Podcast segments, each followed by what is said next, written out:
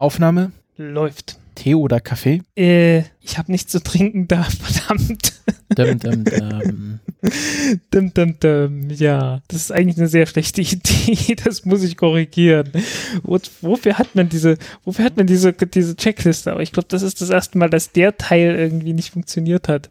Willst du noch irgendwas holen? kann, in der Zwischenzeit kann ich schon mal das Handy irgendwie leise machen. Ja, genau. Handy aus. Jetzt ja, Frank, letzte Woche schien die Welt noch in Ordnung. mir nicht.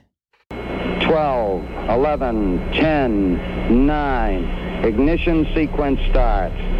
6, 5, 4, 3, 2, 1, 0. All engine running. Liftoff. We have a liftoff.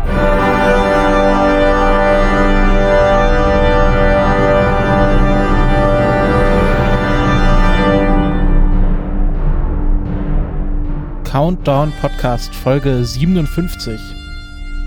Wir begrüßen euch äh, zur letzten Sendung vor, ja, mal wieder vom Weltuntergang. Äh, das Thema zieht sich seit letzter Folge durch. Der Frank ist jetzt anscheinend noch sich einen Tee machen. So, da ist der Löffel in der Tasse. So, hallo Frank. Ähm, Hallo.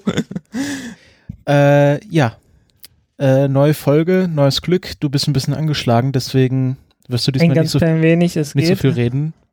Ähm, aber wir wollten auf jeden Fall noch heute eine Folge aufnehmen, weil ich dann für anderthalb Wochen erstmal weg bin und äh, dass, dass da nicht ein zu großes Loch gerissen wird. Und es gibt ja einige Sachen, äh, über die wir reden Genau. müssen. Aber zuerst, wie immer, äh, machen wir äh, Spender und Spenderinnen Dank. Und ich habe die Liste hier vor mir. Und ähm, genau, so muss ich es vorlesen. Also wir danken Eike, Sebastian, Sebi, Nietzschebur, Steffen, Martin, Torben, 19 Grad, Raw Iro, Rominger, Telegnom, Niklas, Daniel, Karsten, Bibone, Michael, Christine, Meh, Markus, Manuel, Hori, Thomas, Ronald, Jochen, Ingo und dem Johannes. Also Vielen Dank. Vielen Dank. Äh, ist ja auch äh, neuer Montag, äh, Schwachsinn, neuer Monat zwischendurch gewesen. Von dem her haben wir auch wieder äh, Geld auf unser Konto bekommen. Und das sieht alles sehr gut aus. Äh, jedenfalls was so äh, laufende Kostendecke angeht, das funktioniert ganz hervorragend. Ähm, Ja. Also vielen Dank dafür. Neue Hardware-Käufe werden davon noch nicht finanziert zumindest, aber sind schon angedacht. Ja, genau. Ähm, ja, weil ähm, Feedback hatten wir keins. Nein, Feedback hatten wir keins diesmal. Hatten wir keins? Okay. Ähm, ja, weil ich bin vor kurzem erst wieder in Berlin unterwegs gewesen. Äh, ich ziehe das Thema jetzt gleich mal vor. Hm, Ja, mach das. ähm, bei einer Firma namens Planet Labs. Die wurde vor einer halben Ewigkeit, nee, nicht wirklich, äh, weiß gar nicht mehr, ich habe es gerade nicht im Kopf an, äh, im Silicon Valley gegründet. Die wollten halt mit kleinen Satelliten, äh, ja, Satellitenbeobachtungen machen. 2010 steht hier bei Wikipedia. 2010 tatsächlich, okay. Ähm, und die äh, haben halt mit diesen äh, äh, mit diesen DARF-Satelliten beziehungsweise den Flock-Satelliten äh, ganz kleine CubeSats, äh, ja, doch ein, ein ganz ordentliches Geschäft gemacht.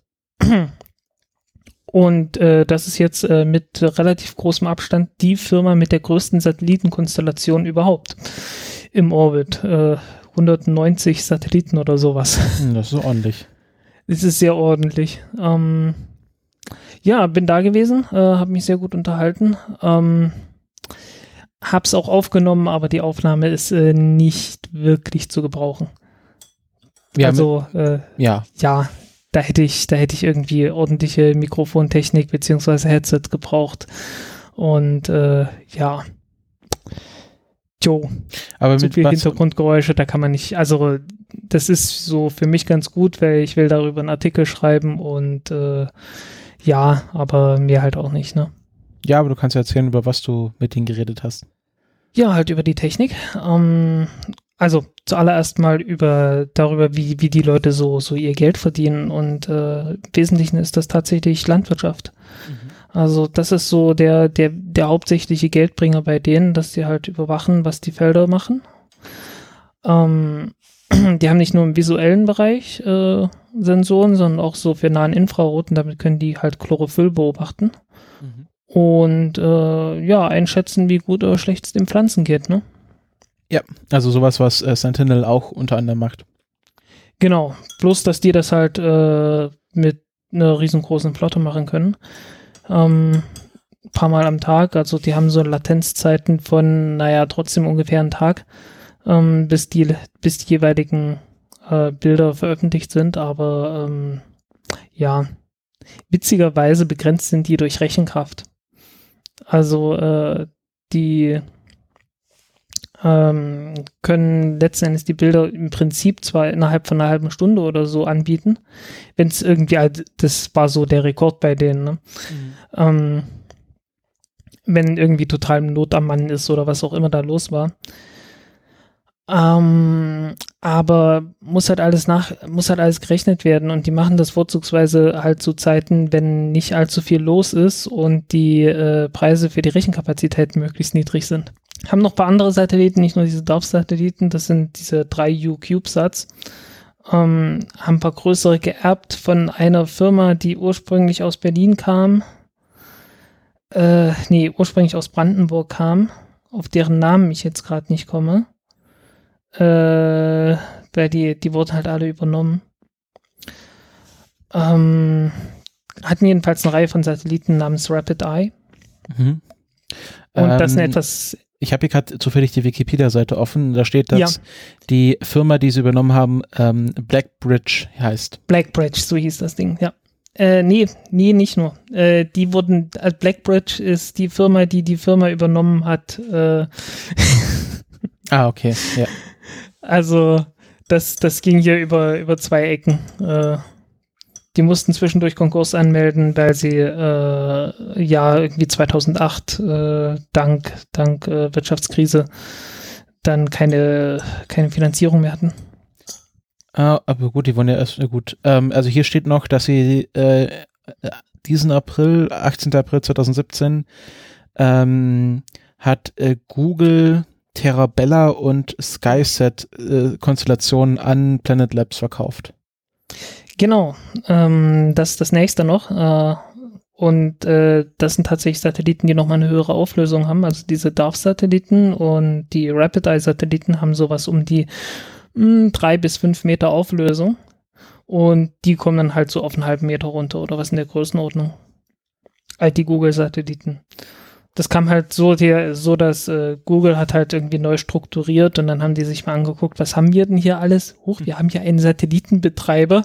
Äh, wir sind eine Suchmaschine und kein Satellitenbetreiber. Wir machen Daten und haben dann halt versucht, das irgendwie loszuwerden. Ah, okay, also das haben sie noch irgendwie tatsächlich im Keller gefunden, die Satelliten. So ungefähr, ja. ja, und äh, dadurch, also die sind jetzt noch so in der, in der Übergangsphase, ne? Mhm. Und machen das. Ähm, was ich ziemlich erstaunlich fand, äh, ist, dass diese kleinen DARF-Satelliten doch äh, mehr oder weniger das gleiche können wie die großen. Ähm, was denen fehlt, ist im Wesentlichen der Antrieb und da arbeiten sie dran. Aber ansonsten sind die sehr mobil. Die haben auch äh, durchaus vergleichbare Datenraten. Also die Rapid-Eye-Satelliten kommen auf sowas wie 400 Megabit pro Sekunde, die DARF-Satelliten auf 200 Megabit aber das ist so qualitativ letztendlich die, äh, eine gleich, so die gleiche Chose, ne? Mhm. Ähm, und äh, die sind auch ziemlich mobil, also die haben diese, diese Schwungräder mit drin, ähm, und Schwungräder alleine reichen ja nicht. Du brauchst ja immer irgendwie eine Möglichkeit, um diese Schwungräder, wenn sie mal irgendwann dann so an die, an die Grenzen der Belastbarkeit, an die Grenzen der Drehzahlen kommen, dass man da irgendwie wieder mal in die andere Richtung drehen kann, sozusagen. Beziehungsweise die halt mal verlangsamen kann.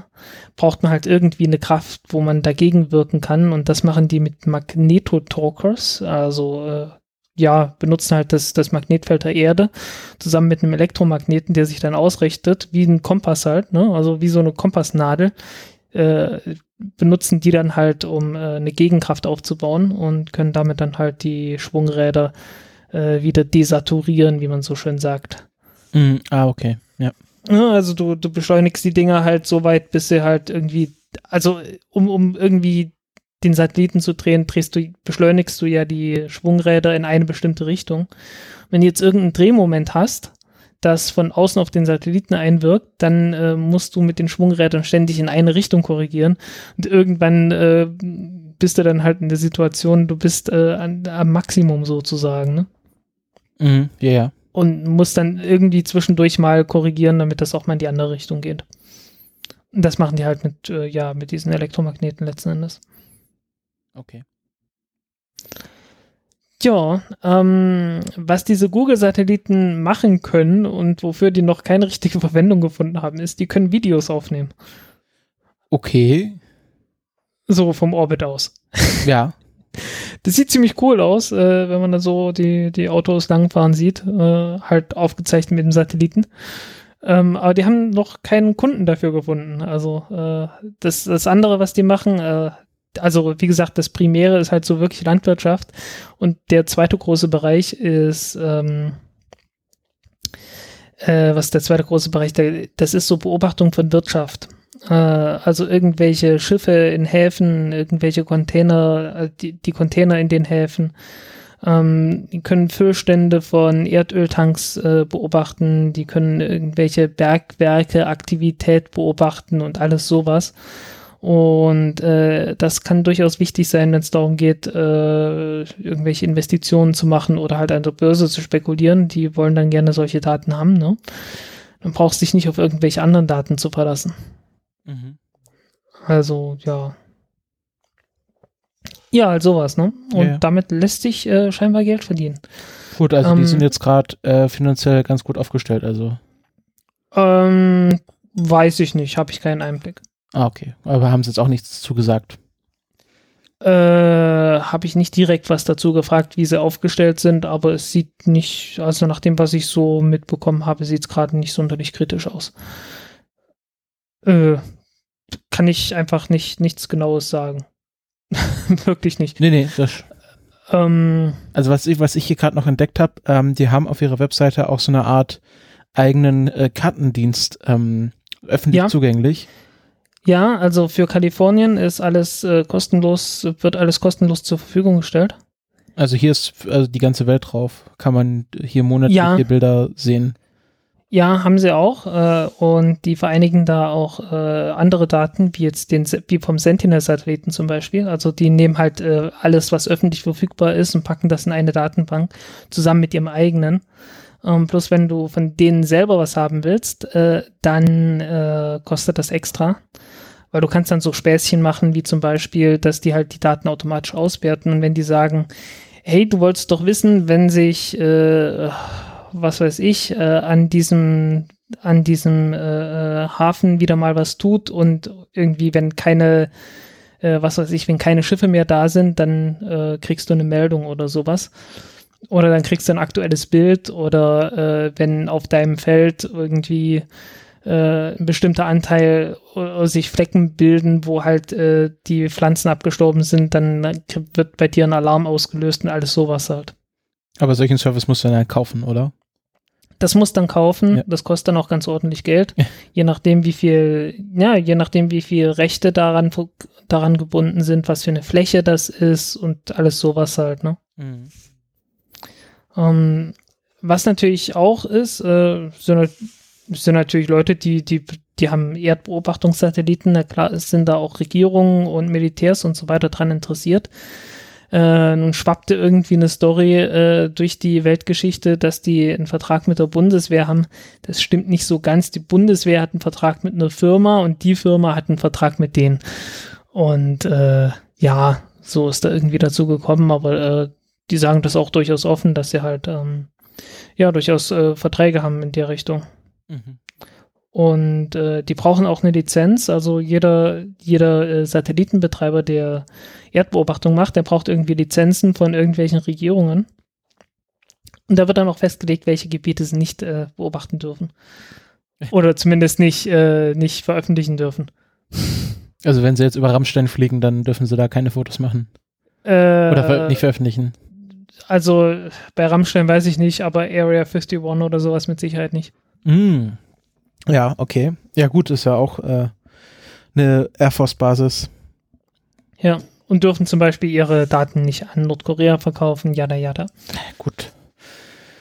Ja, das ist ja, ähm, Schwere Einschränkungen, ja. Ja, also ganz schlimm. Und die sitzen, die sitzen komplett in Berlin oder haben die dann nur so eine Zweigstelle oder wie ist das? In Berlin ist die Mission Control. Ah, okay. Warum, Ah, warum dort ausgerechnet in Berlin? Äh, weil, die, weil dort einfach die Expertise ist. Ah, Also die, die haben halt äh, Erfahrung gehabt, die hatten mehr Erfahrung gehabt. Also äh, die, die 190 Satelliten, also äh, 88 davon sind jetzt vor kurzem erst mit einer Rakete gestartet worden. Und äh, noch ein paar, boah, ich weiß nicht wie viele, ein paar Dutzend mit einer zweiten Rakete, alles jetzt in diesem Jahr. Äh, so heißen, äh, das ist relativ neu. Also die, die hatten ihrerseits erstmal noch nicht allzu viel Erfahrung mit Betrieb von Satelliten gesammelt.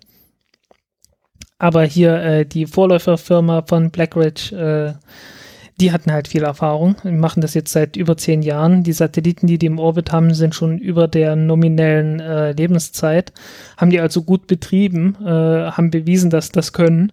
Und äh, ja, ne, wer die Expertise hat, der kriegt den Job. Okay, ja. Und deswegen äh, haben wir jetzt in, äh, in Berlin, äh, in Kurfürstendamm 22, zehnter Stock, Mission Control der größten äh, Satelliten äh, der Welt. Übrigens ein sehr kleiner Raum. Ja, ich denke, da wird nicht jeder der Kleines- 190 90 Kleines Satelliten- Büro, kleines Büro mit, ich weiß nicht, sieben oder neun Computermonitoren und viel mehr ist das nicht. Äh, aber so im Prinzip, im Prinzip ist das gleiche wie ESA, Mission Control oder sonst irgendwas. Ich meine, das ist ja auch nicht sehr viel spektakulärer. Bloß die haben dann halt, wenn sein muss, äh, einen Satelliten oder halt fünf oder so und die haben halt gleich mal 190. Ja. Ja, gut, äh, die werden ja wahrscheinlich nicht alle gleichzeitig äh, tägliche Betreuung brauchen, die 190 Satelliten. Na, täglich auf jeden Fall. Aber, naja, teilautomatisiert, wie es halt immer so ist, ne? Überwacht werden muss auf jeden Fall. Mhm, ja. Ja, Und die werden halt auch durchaus praktisch so betrieben. Ich meine, die haben keinen eigenen Antrieb, aber du kannst halt so mit äh, Stellung der, Son der Sonnensegel und äh, allem möglichen Zeug kannst du halt die Restatmosphäre noch benutzen. Also die fliegen alle so in 500 Kilometern Höhe. Aber es wird wahrscheinlich automatisch eingestellt, oder? Äh, ja, mit Sicherheit. Aber wie gesagt, die können halt das auch überwachen und so. Und wenn irgendwie eine Kollision möglicherweise ansteht, können das auch beeinflussen. Und ja, wenn du 190 Satelliten hast, da gibt's halt äh, sicherlich immer mal was zu tun, ne? Schätze ich mal. Also äh, da braucht man auf jeden Fall Leute, die da Mhm. regelmäßig in der Mission Control rumsitzen. Ja, das auf jeden Fall. Okay, äh, weißt du schon, wann ein Artikel dazu veröffentlicht wird? Äh, geschrieben ist er noch nicht. Okay, aber wir werden ihn dann auch in den Shownotes verlinken, wenn er dann draußen ist. Und äh, ja, klingt ganz interessant. Du hast von Mission Control gesprochen äh, und äh, ich will jetzt was über äh, eine andere Mission Control in Deutschland äh, erzählen, die 50 Jahre alt geworden ist, nämlich das ESOC, das European Space Operations Center in Darmstadt. Mm, Das ist äh, die Mission Control für alle äh, ESA-Missionen. Äh, sollte, sollten den meisten Leuten, die diesen Podcast hören, schon ein Begriff sein. Und das wurde äh, gestern vor 50 Jahren am 8. September 1967 eröffnet. Und es gab da gestern auch eine große Sause. Also es gab dann Bilder irgendwie, dass da irgendwie draußen irgendwie auf der Bühne Party waren und irgendwie mit Tag der offenen Tür bis drei Uhr nachts gab es ja die lange Nacht der Sterne. Äh, wir konnten leider nicht da sein aus äh, diversen Gründen, aber ich habe gedacht, äh, wir können es einfach jetzt auch nicht verschweigen. Deswegen habe ich mal so ein bisschen recherchiert, so ein bisschen geschaut, ähm, was in diesen 50 Jahren passiert ist. Also, eröffnet am 8. September 67, damals noch äh, für die ESRO, die European Space Research Organization, also die Vorläuferorganisation der ESA. Die ESA wurde nämlich erst 75 gegründet, also äh, acht Jahre Wann später. waren die, wann waren die, äh, die Italiener dabei? Äh, was meinst du? Bei 67, das erinnert mich daran, dass der erste Start äh, in, in Malindi von den Italienern 67 äh, stattfand, Äh, von wir ja beim letzten Mal gesprochen haben. Äh, jetzt schaue ich mal hier, wer, wer Gründungsmitglied der ESRO war. Aber ich glaube, ne? Äh, Ja zehn klar, Eu- die, ja. die waren doch bei der Europarakete dabei und haben die, haben die nicht den Satelliten gebaut damals? Oder irgendwie die Oberstufe? Irgendeins von beiden war italienisch. Ja klar waren die dabei. Genau. Ähm, also die ESSO war, äh, saß äh, ganz früher sogar in CERN. Also da hatten die ihr Hauptquartier. Also das ist da irgendwie raus. Genau, hier sehen wir die Gründungsmitglieder. Spanien, Italien, äh, Frankreich, äh, die Schweiz, äh, Westdeutschland, Belgien, die Niederlande, Dänemark, Norwegen und Großbritannien. Ist das Norwegen? Ja. Ähm, oder Schweden. Ich will jetzt nichts Falsches sagen. Naja, auf jeden Fall, ähm, genau, wurde äh, das ESOC damals gegründet. Welches, welches Land ist es? Das, das direkt an der, am Meer ist, mit der langen, langen Küste? Das ist Norwegen. Das rechte. Zwischen, also was in der Mitte liegt. Ganz rechts ist ja Finnland. Das in der Mitte ist Schweden. Das in der Mitte ist Schweden, genau. Und Norwegen ist das dünne. ist das mit den Fjorden. Genau. Okay, dann war Schweden. Entschuldigung. Ich halte jetzt hier niemanden zu nahe treten. Ähm, genau. Und äh, das ESOC wurde gegründet damals mit einem einer äh, Mannschaft von 90 Leuten. Äh, mittlerweile äh, sind es 800 Mitarbeiter, davon 250 permanent und 550 äh, Contractors. Also ich denke, also äh, Zeit, äh, Leute, die halt irgendwie für bestimmte Missionen dort arbeiten und nicht irgendwie direkt bei der ESA angestellt sind. Ähm, Zurzeit gibt es 23 aktive Missionen äh, in Vorbereitung oder halt schon äh, unterwegs. Ähm, schauen, also kennen ja einige von, also hier zum Beispiel Mars Express, ExoMars Trace Gas Orbiter, Cluster 2, was sind das? Cluster 2, Äh, das ist die Nachfolgermission von Cluster 1, die damals äh, mit der allerersten Ariane 5 Rakete geflogen ist und zerstört wurde. das ist das, woran ich mich erinnere.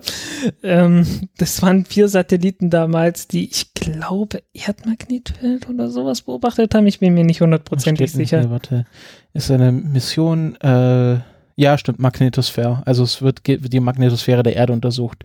Dann ähm, gibt's ja Gaia, ähm, da zum Beispiel das X, äh, ich lese jetzt nicht alle vor, XMM Newton ähm, äh, X-Ray-Teleskop, äh, Lisa, Also einmal Himmelsdurchmusterung und dann, ja, Genau. ein Teleskop. dann Lisa Pathfinder, obwohl das ja schon wieder vorbei ist. Das steht aber immer noch drin, müsste man wieder rausnehmen. Dann Integral, Int International Gamma Ray Astrophysics Laboratory, also es geht um Gammastrahlung. Dann halt Cryosat 2, Swarm, Sentinel 1a bis 2b und dann in Vorbereitung Bepi Colombo, ExoMars, äh, was gibt's hier noch? Äh, Solar Orbiter, Plato, also ganz viele Missionen. Und ähm, ich glaube, Plato? Pla- Was machen die da? Plato ist Planetary Transits and Oscillation of Stars. Ah, okay, cool. Ähm, aber es wird erst 2018 überhaupt entschieden, wer das bauen darf. Hm. Genau, also ist noch äh, genau geplant für 2026. Jo, fliegt dann mit der Ariane 6. Genau. Und ich glaube, in der ganzen äh, Betriebszeit des ESOC sind es, waren es über 200 Missionen, die sie geleitet haben. Auf jeden Fall äh, viele Sachen. Ähm, auch äh, im ESOC ist natürlich äh, die Bodenstation für S-Track, also der, der, das äh, Tracking-Netzwerk der verschiedenen Satellitenstats äh, äh, ja, Satelliten, wie nennt man das? Schüsselnstationen. Ach, Worte. Bodenstation. Genau, der, der Bodenstation von den ganzen Tracking-Netzwerken. Ähm, wir waren ja selber da im März und da haben ja auch gesehen, was alles ist. Also es gibt ja noch diese, das Zentrum für Space Debris Avoidance, Collision, äh, Collision Avoidance. Ähm, und wenn man da, äh, also im Fernsehen sieht man ja nur dieses schicke Kontrollzentrum, was ja, glaube ich, auch recht neu ist. Also Ich glaube, 2009 haben die das neu gestaltet, oder? Frag mich nicht. Weil- ja, doch, die, stimmt, die hatten gesagt, die haben das neu gestaltet. Ähm, ich weiß auch nicht mehr wann. Also ich glaube so um den 2009, also es gibt Fotos von 2006, wo Angela Merkel noch im Alten mit den ganzen äh, steht, wo die ganzen Röhrenmonitore noch stehen und dunkles Holz Ja. verte- verteil- verteilt. Hatten die sich nicht beschwert, dass die, dass die Stühle jetzt so hoch sind, so hohe Lehnen haben? Es kann sein, dass man, dass man gar nicht mehr sieht, wenn jemand drin sitzt. Genau, irgend sowas war da doch. Ja, ja. ähm, dann äh, gibt's ja, äh, gibt's ja, war ja sehr lustig, dann hatten, hatten sie ja diese ganzen äh, Weltraumteleskope, werden ja dort auch betrieben und das ist halt wirklich, ich, wahrscheinlich haben sie das für die Führung nochmal irgendwie schick aufgerichtet, dass hier, und hier schauen wir ins Universum und hier schauen wir uns im Universum und hier haben wir so ein kleines Gaia-Modell. Ähm, also da wird richtig viel gemacht in diesem ESOC. Ja. Ja, bei der Feier meinte ja auch der, der Lars Fischer, irgendwie, das Kinderprogramm ist eigentlich das Spannendste. Wieso? Was gab's da? Ich weiß nicht, das war irgendwie, äh, ich kann mich bloß noch an den Tweet erinnern. Ähm, nicht mehr an die Details, aber da waren irgendwie so, so ein paar ganz nette, ganz nette Dinge, die, die sie da mit den Kindern äh, veranstaltet haben. Ja. Und äh, ja, äh, sieht ja, also äh, äh, bei allen Sachen, die auch hin und wieder schief gehen, wir erinnern uns an Schrapnelli, ähm, ist doch das eine sehr erfolgreiche Passiert. Geschichte des ESOX. Ähm, und es ist sehr schön, dass es irgendwie in Deutschland sitzt, in Darmstadt, also von mir aus gesehen gar nicht so weit weg. Und da ist im Grunde äh, das, das äh, europäische Houston äh, mit weniger Hurricanes zum Glück. Ja, ja, und dafür bin ich hier in der Hipster-Metropole und äh, kann mir die, die Weltraum-Hipster, kann die Weltraum-Hipster besuchen. Ja. Ja, gut. Irgendwie also, Part-Time-Scientists oder halt hier äh, Genau, und dann, also äh, so das Dreieck Labs. Darmstadt, Berlin, Bremen. Bremen sind dann die ganzen Wirtschaftsunternehmen. ja, ich weiß nicht, ob das mit dem Dreieck so hinhaut. Ja, ja, glaube ich auch nicht. Auf jeden Fall, ähm, ja, schöne Geschichte, wollten wir nicht unerwähnt lassen. Ähm, es gibt auch auf der, auf der ESA-Seite ganz viele äh, tolle Artikel dazu. Es gibt äh, Fotos, die ich auch sehr lustig finde. Ähm, Bilder aus 50 Jahren ESOC, wo sie dann äh, Genau, äh, mit, äh, gibt's auch mit einem, wo sie so lange Bärte haben.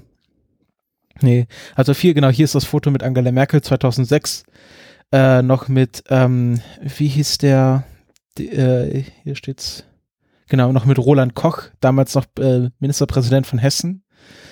Ähm, und äh, da sieht man, da waren noch alte Röhrenbildschirme und große Telefone und äh, alles mit dunkler Holzvertäfelung. Das sah schon sehr nach, äh, nach 60er äh, Jahre aus. Jo. Ja. Und äh, genau, hier sieht man noch vom Tag der offenen Tür von 1974. Da, so, da äh, muss anscheinend auch ein sehr schönes Kinderprogramm gewesen sein. Ja, und jo. die wollen ja auch äh, erweitern. Also ich glaube, gegenüber. Wäre natürlich toll gewesen, wenn du mir ein paar Links geschickt hättest, dass ich mir das angucken kann. Ach so, ist da alles im Workflow drin? Ist es? Ich sehe hier keine Links. Warte, ich schicke. Ach doch, hier. Ganz ja, unten. ESA int, ganz unten das Ding. Genau, und wenn du da drauf klickst, dann kommst du auf diese Übersichtsseite und dann rechts ist Bilder aus 50 Jahren ESOC. Okay. Und da sind halt die ganzen lustigen Bilder dran. Also hier, äh, wer unterschreibt das? Genau, Pierre Auger, Direktor General auf, auf ESRO und Dr. Gerhard Stoltenberg, der damalige deutsche Minister für Wissenschaft und Forschung. Wobei ich sagen muss, dass das Bild aus den 60er Jahren mit den Akustikkopplern das hat was. Welches meinst du? äh, Hauptkontrollraum des Herzstück des ESOC in Darmstadt. So ein Schwarz-Weiß-Bild. Es sind viele Schwarz. Ja, gut, ist auch egal. Auf jeden Fall ähm, äh, schöne, schöne Sache. Und äh, genau, hier sieht man noch ein Foto von äh, äh, Rosetta Wake Up Signal Cheer. Das war natürlich auch äh, ein tolles Ereignis vor zwei Jahren. Nee, drei Jahre. Gott, Rosetta ist schon jetzt drei Jahre wieder her. Der Wahnsinn. Jo. Ja, das war vor unserer Zeit, also vor dem Podcast. Mhm, stimmt. Ja. Und äh, das war's äh, zum ESOC. Da hast du noch was. Ah, wo, wo, hast du dann die, wo siehst du die Akustikkoppler? Das sind die Telefone. Ach so. ja. Was, was sind denn sonst, was sind denn sonst Akustikkoppler? Das ist einfach bloß so zwei, zwei äh, Gummimuffen, wo du halt äh, Mikrofon und äh, Lautsprecher vom Telefonhörer drauf pappst äh, und ja. Ach so, damit die Internet haben oder wie? genau. Ach so, ja, das, ich habe gedacht, das ist einfach nur eine Halterung fürs Telefon. äh, obwohl kann natürlich auch sein. Aber ich, ich schätze, das ist Akust das sieht mir sehr nach Akustikkoppler aus. Da ist auch ein, äh, da ist auch eine Wählscheibe noch dabei. Ja, stimmt, du hast recht. Da kann man hier noch ja, bestimmt irgendwelche Daten anwählen, Datencenter. Ja. Da hier die Flaggen. So 1, war 2, das 3, damals. 4, 5, 6, 7, 8, 9, 10, genau. Es sind auch nur 10 Flaggen damals gewesen. Jo, jede Menge Blinken-Lights. Genau. Ja, ist schön. Gut, äh, verlassen wir das ESOC und kommen wieder in die Jetztzeit. Äh, Nochmal kurz äh, zurück zu Nordkorea und da hast du irgendwas mit ukrainischen Triebwerken vorbereitet.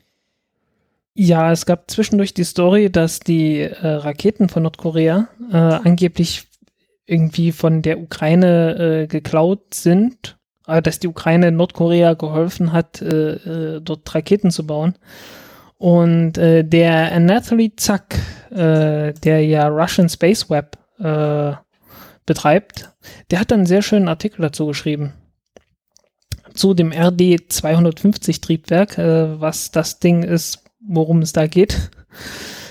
ähm, und äh, um jetzt nicht zu lange um den heißen Brei herumzureden, ähm, das RT-250-Triebwerk wird äh, zwar mehr oder weniger in der Ukraine gebaut, aber die Brennkammern kommen aus Russland. Und die Ukrainer kriegen es derzeit nicht hin, äh, so ein Triebwerk selbst komplett herzustellen und sind mehr oder weniger auf noch ein paar übrig gebliebene russische Brennkammern angewiesen, wenn sie sowas bauen wollen.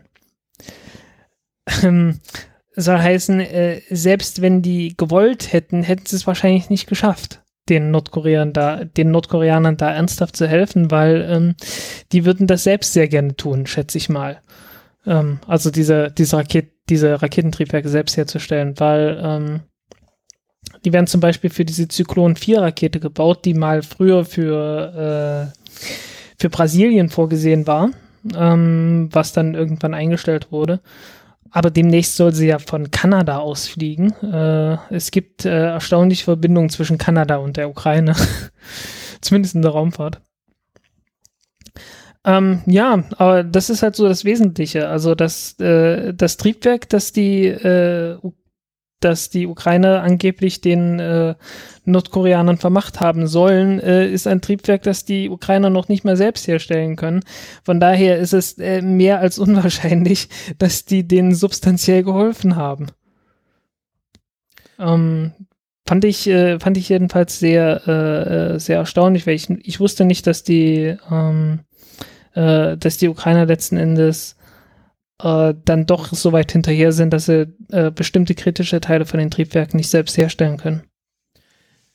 Ja, aber was ich gehört habe, ist auch zum Beispiel, dass ähm, man vermutet, dass äh, nach dem Ausbruch des Ukraine-Konflikts waren ja dann sehr viele äh, ukrainische Raketenwissenschaftler mehr oder weniger arbeitslos und dass äh, zum Beispiel Nordkorea die einfach abgeworben hat. Also dass sie gar nicht die Technik sich ins Land geholt haben, sondern das Know-how.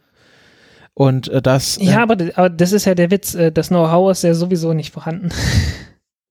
So. Die Ukrainer kriegen es ja selbst nicht hin. Die würden ja gern. Ja, aber kann es nicht trotz. Also die, es ist ja so, dass, dass vor drei Jahren, ja. als dieser Ukraine-Konflikt mehr oder weniger angefangen hat, dass zu dem Zeitpunkt auch Nordkorea auf einmal äh, wesentlich besser beim Raketenbauen wurde. Oh. Naja. Bist du nicht von überzeugt Weiß von der Theorie? Ich, bin ich nicht, bin ich nicht sehr von überzeugt, nee. Äh, weil die hatten schon davor ständige Fortschritte gemacht und es ist jetzt keine ganz große Revolution, die da passiert ist. Okay. Also sehe ich zumindest nicht. Ja, ich, ich weiß gar nicht, wo, wer, wo ich das gehört habe, aber es erschien plausibel auf, also auf die erste Idee hin. Hm. Ähm, kann auch sein, dass ich mich da irre müsste ich mich irgendwann noch mal etwas näher mit beschäftigen. Aber ähm, zumindest was dieses eine Triebwerk angeht, wo es dann auch ein Foto dazu gab und dass das angeblich so ganz ähnlich aussieht, äh, ja, das, das kann es halt nicht sein, weil wie gesagt, die, die Ukrainer kriegen es erstmal selbst nicht hin. ähm, mehr Details äh, dazu gibt es in einem Artikel dazu und zum RD 250 Triebwerk auf russianspaceweb.com oh, und werden wir sicherlich auch verlinken. Ne? Mhm. Was war jetzt noch ich, mit dem RD 870? Das RD 870 Triebwerk, was war das, das noch mal auch gleich? Noch verlinkt. Ich hatte es, ich hatte es mit verlinkt. Ähm, das war eine, ach ja, stimmt. Äh, das ist eine Weiterentwicklung gewesen aus der gleichen Technik heraus. Ähm, weil das RD 250 ist natürlich militärisches Triebwerk mit lagerbaren Treibstoffen äh, und giftigen Treibstoffen, ne, Monomethylhydrazin und sowas. Ähm, und, äh, um das Ganze etwas, äh, etwas besser zu machen für die zivile Nutzung, haben die halt äh, versucht, eine neue Version davon zu bauen. Halt dieses RD 870 Triebwerk, ähm, was dann für die Zyklon 4M, 4M Rakete äh, von Kanada gedacht ist. Ähm, ja, kann man sich mal durchlesen. Äh, ich glaube, das. Ach ja, nee, da, da gibt es halt das gleiche Problem mit den Brennkammern. Also die haben dort auch die, die haben dort auch irgendwie 50 Brennkammern noch übrig und äh, daraus können die die bauen. Aber mehr dann halt auch nicht. Also das reicht dann für ein paar Raketen, äh, weil du brauchst mehrere Brennkammern pro, pro Triebwerk. Und dann war es das halt auch. Hm, okay. Also, ja, also ich, ich fand das halt äh, irgendwie sehr, sehr erstaunlich, äh, äh, dass die Ukrainer halt letzten Endes doch, äh, ja, da sehr beschränkt sind. Also, ähm, ja, dass da in der Ukraine äh, offensichtlich nicht das Know-how ist, äh, um äh, bestimmte Triebwerke, um diese Triebwerkstechnik dann selbst umzusetzen. Äh, kann auch sein, dass ich da, dass ich, dass mir da jetzt ein paar Details entfallen sind oder, oder also halt irgendwie, dass ich da bestimmte Dinge nicht mitbekommen habe äh, und die das doch hinkriegen können. Ähm, ja, aber ich fand das halt erstaunlich. Also ich habe das halt bloß gelesen und äh, ja, wollte darüber reden. Wo fährt man Podcast? Ja, ja, das stimmt. Ähm, aber so äh, wissen jedenfalls unsere Hörer und Hörerinnen, dass ähm, die Nordkoreaner auf jeden Fall keine ukrainischen Triebwerke benutzen. Falls das Ja, mal im Gespräch also- aufkommen sollte. Ja, weil die werden die Dinger auch nicht komplett irgendwie am Stück dahin gebracht haben können. Schätze ich mal. In Ich kleinen meine, theoretisch Teilen ist es möglich, aber na, ja, irgendwie so. Ist die Frage, ist es schwieriger, was in, die, in Nordkorea reinzubekommen, als es rauszubekommen ist? Ich habe keine Ahnung. Ähm, ja. Ähm, es gab jetzt auch ein sehr schönes Video von diesem Real Engineering Guy, der ähm, darüber geredet Ich hat, hab's noch nicht durchgede, ich hab's mir noch nicht angeschaut. darüber geredet, also im Grunde ist die Sache, ja, Nordkorea kann jetzt Raketen sehr erfolgreich in den Weltraum starten, aber bei einer, um eine funktionierende ICBM zu haben, ist der schwierige Teil ja, die erfolgreich aus, auch wieder aus dem Weltraum herauszubekommen. Und die haben halt noch kein, kein äh, funktionierendes äh, Atmospheric Reentry Vehicle für ihre Atombomben. Von dem her wird es äh, Das ist die Frage, ob sie das haben oder nicht. Aber äh, historisch war das nicht so furchtbar schwierig, die Dinger zu bauen. Die Frage ist dann die Steuerung. ja genau, das war das Problem. Also du Ah, okay. äh, die haben keine äh, Navigationssatelliten oder sowas. Oder, äh, oder, zu, oder China hat denen auch keinen Zugang zu ihren gegeben. Mhm. Also Nordkorea bräuchte erstmal sowas wie ein eigenes GPS-System, damit sie äh, äh, relativ genau äh, wissen, wo sie ihre Raketen hinschießen. Ja, das ist der, das ist dann der eigentliche Punkt. Ähm, ha, muss man jetzt abwarten. Es kann dann, es kann dann sein, äh, dass die Nordkoreaner das machen, was die Russen und die Amerikaner früher gemacht haben, äh, als sie das gleiche Problem hatten, weil da, noch, da hatten sie selber noch keine Satelliten. Äh, und rate mal, was die damals gemacht haben. Keine Ahnung, gehofft. Naja, nee, sie haben dafür gesorgt, dass man auch, wenn man daneben trifft, äh, immer noch alles kaputt macht und haben entsprechend große Bomben da drauf gepackt. Ja, das stimmt. Äh, ich hoffe, äh, dass die, dass die Nordkoreaner das irgendwie vermeiden. Dass die doch lieber eher die, die, die Zieltechnik verbessern und nicht die Größe der Bomben. Äh, es würde irgendwie sicherlich die Nerven aller Beteiligten schonen. Ja. Mm, äh, äh, in dem Video wird dann auch erklärt, wie die das bei der V2 gemacht ha haben. Ähm, die haben einfach eine äh, Kompassrichtung gesetzt und die Rakete in die Richtung Ja. fliegen lassen und dann die Entfernung damit äh, beschränkt, dass sie einfach, äh, wie viel Spritze sie der Rakete mitgegeben haben. Das war dann Genau. auch nicht super genau, aber man musste ja nur von Holland bis nach London kommen. Genau, und hätte man eine Atombombe drauf gehabt, dann, äh, also eine Wasserstoffbombe drauf gehabt, dann hätte das vollkommen ausgereicht. Ne, fünf Kilometer daneben, trotzdem putt. Ja. Äh, das war halt der, so irgendwie die, die Idee dahinter, äh, als man dann so zum Beispiel den Vorläufer der Proton-Rakete gebaut hat. Äh, ja, wo man halt einfach bloß irgendwie eine 50 oder 100 Megatonnen Bombe oben drauf gepackt hat und gesagt hat, ja, ne, schmeiß ich halt 10 Kilometer daneben, was soll es. Ja, hoffen wir, dass das alles noch, äh, noch äh, nicht passiert. Ja, ne, also äh, friedenssicherte Maßnahmen äh, verschafft äh, Nordkorea äh, bessere Zieltechnik. das war jetzt ketzerisch. Ja. Mal Äh, sehen, wie sich das in den nächsten zwei Wochen noch entwickelt. Äh, irgendwie, äh, Trump meinte ja ja. schon, er überlegt die militärische Lösung. Ähm, ob man da wohl tatsächlich von einer Lösung oder nicht von einer Eskalation sprechen sollte. irgend so ein Amerikaner, irgendein Militär aus, Amerika, aus Amerika hat auch schon gesagt, äh, es ist besser, wenn wir ein paar Millionen Nordkoreaner töten, anstatt, äh, anstatt irgendwie ein paar tausend äh, äh, Amerikaner zu gefährden. Ja, lieber wir, lieber die als wir, nach dem Motto. Ja, ja, bloß die Relation. Ne? Und das in einem Präventivkrieg Mhm. und so, ne? Ja, im, also Äh, ich, er nannte das die moralische Lösung. die moralische Lösung. Hm. Also ich denke mal, es wird wahrscheinlich am meisten bringen. Hat nicht jetzt sogar Putin gesagt, man sollte mit den Nordkoreanern reden? Und die Südkoreaner wollen das auch? Da, ja, ich habe das, ich hab das neulich äh, in den Nachrichten gehört, dass, dass sich Putin mit dem südkoreanischen Präsidenten in Vladivostok getroffen hatte und beide irgendwie der Meinung waren, oder vor allem Putin, äh, dass man vielleicht doch lieber diplomatisch da vorgehen sollte. Hm. Äh, warte mal, ich schick dir mal, ich verlinke mal noch den, äh, diesen Artikel in der New York Post von besagtem Amerikaner. Bei, machst du es im Workplay oder wo machst du es? Ja, bei dem ukrainischen Dingens hier. War das so ein Op-Ed oder was war das? Also Überschrift The Moral Answer to North Korea Threats, Take Them Out. Ja. Opinion. Ja, war ein, ist, ein, ist ein Opinion Piece. Joe, better a million dead North Koreans than a thousand dead Americans. Das ist der erste Satz von dem Artikel.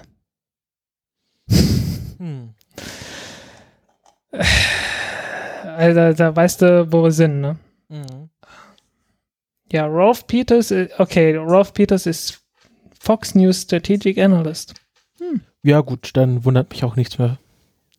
Ja, ähm, aber es, es gibt durchaus in den USA ein äh, sehr verbreitetes, äh, eine sehr verbreitete Einstellung, dass man sagt, dass die USA die Welt irgendwie äh, äh, führen oder ne, die, die sagen run the world. Jetzt nicht sagen rule the world oder irgend sowas, ne? nicht beherrschen oder so, sondern halt sie am Laufen halten.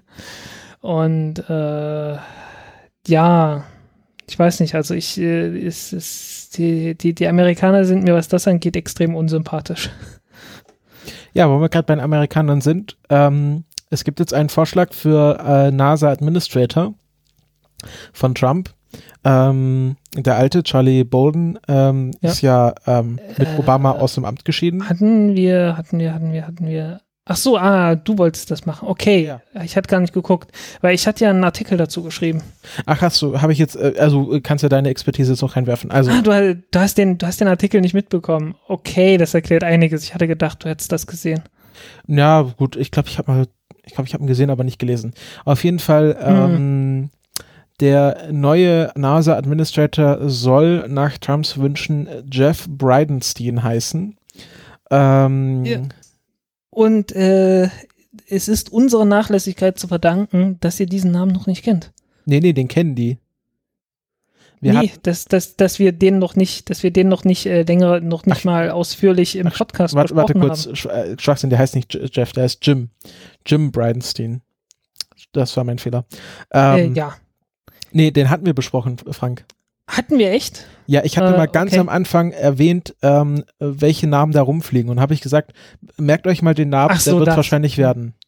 Ja, nee, äh, ich, nee, es, es ging mir um was anderes, weil äh, das ist der Typ, der damals den American Space Renaissance Act äh, ausgearbeitet und versucht hat, äh, ins, als Gesetz äh, verabschieden zu lassen. Und der hat den, der ist da halt Hauptautor von diesem Gesetz gewesen, was so schlappe 111 Seiten oder so sind. Mhm. Ja, also der ist, äh, ist kein unbekannter und Name. Den was- ich, und den habe ich mir halt mal durchgelesen gehabt und daraus dann einen Artikel geschrieben. also, und ja, also der, dann also mach der, du mal. Ja, äh, der Name äh, ist äh, durchaus nicht unbekannt, was amerikanische Weltraumpolitik äh, angeht. Ähm, sitzt auch im ähm, Komitee, im, im, äh, im Unterhauskomitee für Wissenschaft, Weltraum und äh, Technology, äh, also Technologie. Ist äh, Abgeordneter aus Oklahoma, natürlich äh, äh, Republikaner. Und ähm, ja, das Problem ist, dass er ähm, so ein, so ein, ähm, ja, äh, ein bisschen kritisch auf den menschengemachten Klimawandel schaut. Und ähm, ja, äh, die NASA vor allem dafür kritisiert, dass sie so viel Geld für Klimaforschung ausgeben. Und er hat auch schon angekündigt, dass ähm, eine Passage aus dem NASA-Motto, nämlich ähm, die Vergrößerung des menschlichen Wissens, Nein, nicht nur, nicht nur die. Deswegen habe ich ja gesagt, hättest du dir mal den Artikel ja, dann, dann durchgelesen. erzähl doch doch mal was. Also ursprünglich hieß es die Ausweitung des menschlichen Wissens über die Erde, die Phänomene ihrer Atmosphäre und des Weltraums als ersten Leitsatz. Dann weiter die Verbesserung der Nützlichkeit, Leistung, Geschwindigkeit, Sicherheit und Effizienz von Luft- und Raumfahrzeugen. Und drittens äh, die Entwicklung der Betrieb von Fahrzeugen, die Instrumente, Ausrüstung, Versorgungsgüter und lebende Organismen durch den Weltraum transportieren können. Äh, das sind die ersten drei Punkte gewesen. Es sind, ich glaube, insgesamt neun oder so. Die ersten dreien sollen in Zukunft heißen, die Expansion der menschlichen Einflusssphäre im Sonnensystem, unter den ersten zu sein, die an einem Ort im Weltraum ankommen und ihn für künftige Nutzung und Entwicklung durch andere öffnen und Infrastruktur vorzubereiten, mit der andere künftig den Weltraum nutzen und entwickeln können. Die Punkte 4 und 5 wurden gestrichen, ersatzlos. Die Etablierung, nämlich die Etablierung von langfristigen Studien über die Luft- und Raumfahrt für friedliche wissenschaftliche Zwecke, ihren potenziellen Nutzen und mögliche Probleme. Und fünftens die Erhaltung der Führungsrolle der Vereinigten, der Vereinigten Staaten in der Luft- und Raumfahrtforschung, der Luft- und Raumfahrttechnik und ihrer Anwendung zu friedlichen Zwecken innerhalb und außerhalb der Atmosphäre.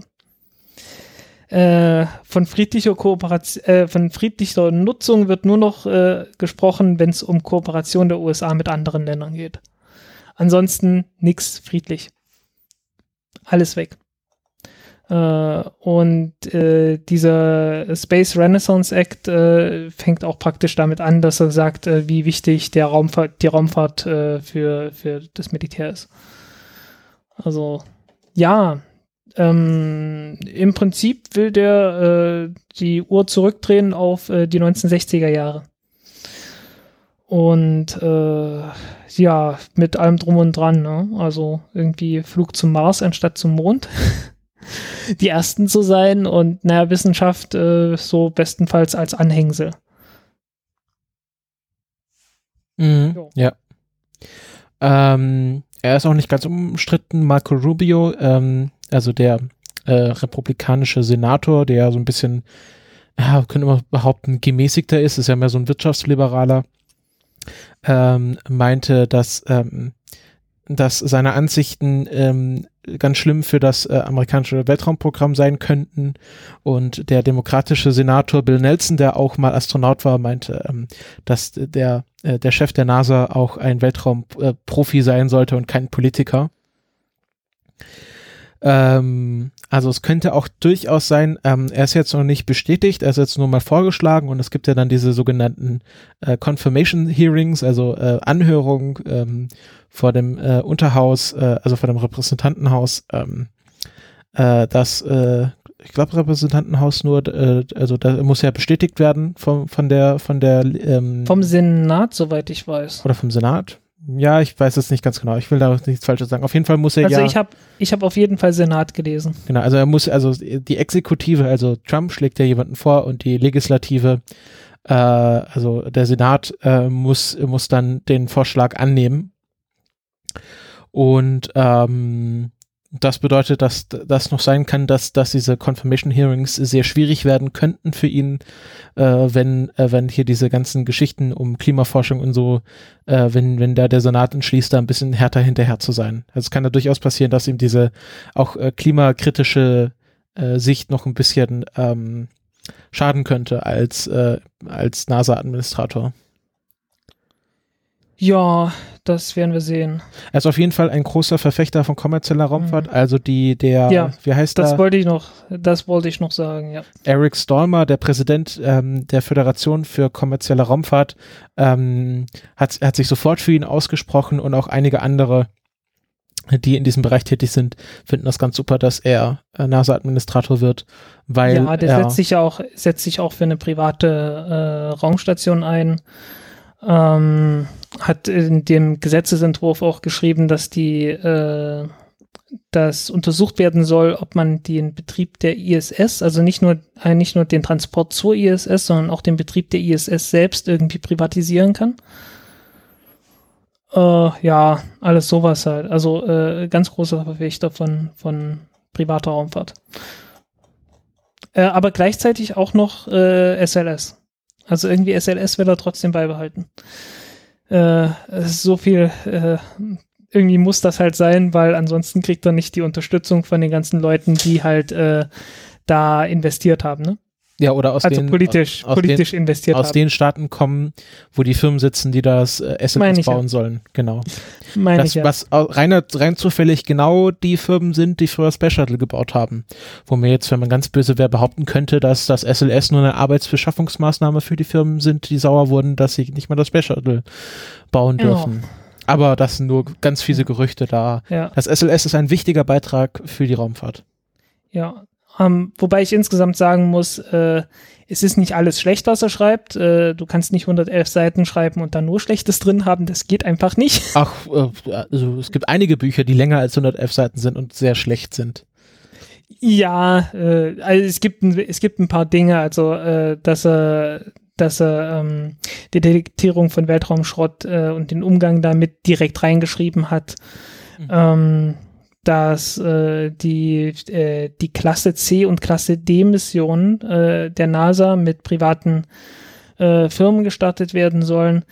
Klar, äh, ist halt eine Frage von, von irgendwie so Privatisierung und so weiter, aber äh, ist halt auch irgendwo sinnvoll. Ja. No, weil zurzeit ist das halt alles sehr, sehr teuer, was die da machen. Und äh, ich kann, ich kann da, ich kann da niemanden irgendwie einen Vorwurf machen, zu sagen, äh, versucht mal da was Billigeres zu finden. Also das ist schon, das ist schon irgendwo vernünftig. Ne? Also es ist nicht, es ist nicht alles schlecht, aber äh, im Großen und Ganzen trotzdem. ne? Im Großen und Ganzen, aber nicht in allen Details.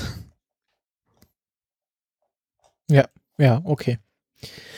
Ja, jetzt muss man abwarten, wie die äh, Bestätigungsanhörungen, Confirmation Hearings äh, ablaufen und äh, was er dann tatsächlich auch umsetzt. Ja.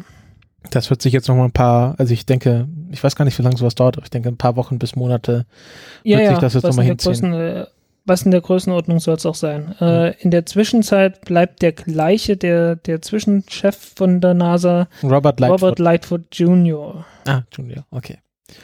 Ja, ähm, das war das. Kommen jo. wir, äh, kommen wir nach Indien. Ähm, denen ist es äh, die letzte, letzte Woche auch nicht so gut ergangen.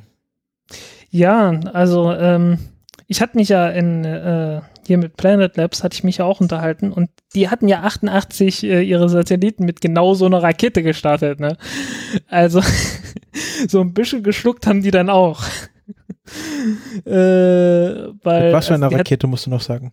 Mit einer PSLV aus Indien, also dem Polar Satellite Launch Vehicle, ähm, was ja die zuverlässigste Rakete von Indien ist und äh, bisher erst einen äh, kompletten, komplett versagten Start hatte und das war der Jungfernflug ganz am Anfang. Wie lang ist das ja? Äh, 93, glaube ich. Sehr, sehr lang. Also 24 Jahre. Ja. Ähm, dazwischen hatten wir noch der vierte Start, was der erste, der erste operationelle Start war. Da war, äh, hatte die letzte Stufe, glaube ich, irgendwie eine Unterfunktion oder so. Und äh, ja, etwas zu niedriger Orbit, aber da konnte sich der Satellit noch retten. Äh, dieser Satellit hier hatte keine Chance, weil äh, die Nutzlastverkleidung hat sich nicht geöffnet. Äh, das hat dann zur Folge, dass erstens der Satellit nicht rauskommt. Äh, die, die Loslösung des Satelliten hat funktioniert, wie programmiert. Und dann schwebte er innerhalb der Nutzlastvergleichung, äh, in, innerhalb der Nutzlastverkleidung äh, doch recht hilflos umher. Tja, äh, und natürlich im viel zu niedrigen Orbit, weil die Nutzlastverkleidung wird ja deshalb abgeworfen, äh, weil die halt äh, ja doch einiges wiegt und äh, dieses Gewicht in der letzten Stufe dann doch äh, sehr wichtig ist, loszuwerden, um noch äh, mehr Leistung rauszuholen. Mhm. Jo, und äh, ja, also äh, schlecht. Aber hatte schlecht für war, Indien. war der niedrige Orbit nicht auch deswegen, weil die zweite Stufe nicht äh, sofort gezündet hat? Da war doch. Äh, nee, nee, Ach das so. da, da war, da war nichts Besonderes. Das war einfach bloß, also bei der zweiten Stufe hat man dann halt gemerkt, dass die, dass die Performance nicht da ist, wo sie sein sollte, weil die zweite Stufe ist genau die Stufe, bei der auch die Nutzersverkleidung abgeworfen ah, wird. okay, das war das. Und ja, Ja, schade. Ist schade und äh, jetzt müssen die sich halt erstmal hinsetzen und gucken, äh, was ist da schiefgelaufen, wie, äh, wie verhindert man das in Zukunft und äh, dann zusehen, dass es weitergeht. Äh, ja, also ich, ich finde es halt echt schade, weil das ist eine, eine Rakete, die äh, doch sehr, sehr zuverlässig war. Also 40, ich glaube 38 Starts oder so. In Folge ohne Probleme und jetzt das. Mhm. Jo. Ja, äh, schon sehr schade. Und wie schon gesagt, eine sehr zuverlässige Rakete, also auch sehr ungewöhnlich, dass da mal was schief geht. Ja, äh, kann irgendwas ganz Simples gewesen sein. Irgendeine, äh, irgendein Kabel, das, das mit den Sprengbolzen nicht verbunden war oder irgend sowas. Mhm. Tja, passiert. Schade, dass sie das Video nicht äh, veröffentlicht haben, wo man sieht, wie der Satellit in der Nutzlastverkleidung hin und her schwebt. Also sie Äh. haben gesagt, sie haben das auf den, auf den Videos gesehen, aber sie haben das Video nicht veröffentlicht dazu, oder? Hm. Weiß ich nicht. Ich habe mehrere Bilder gesehen. Ähm, so. Aber ich habe mir jetzt ein Bild gesehen davon. Ah, okay. Ähm, keine Ahnung, ich habe nicht nochmal gesucht. Zu viel anderes zu tun gehabt. Okay.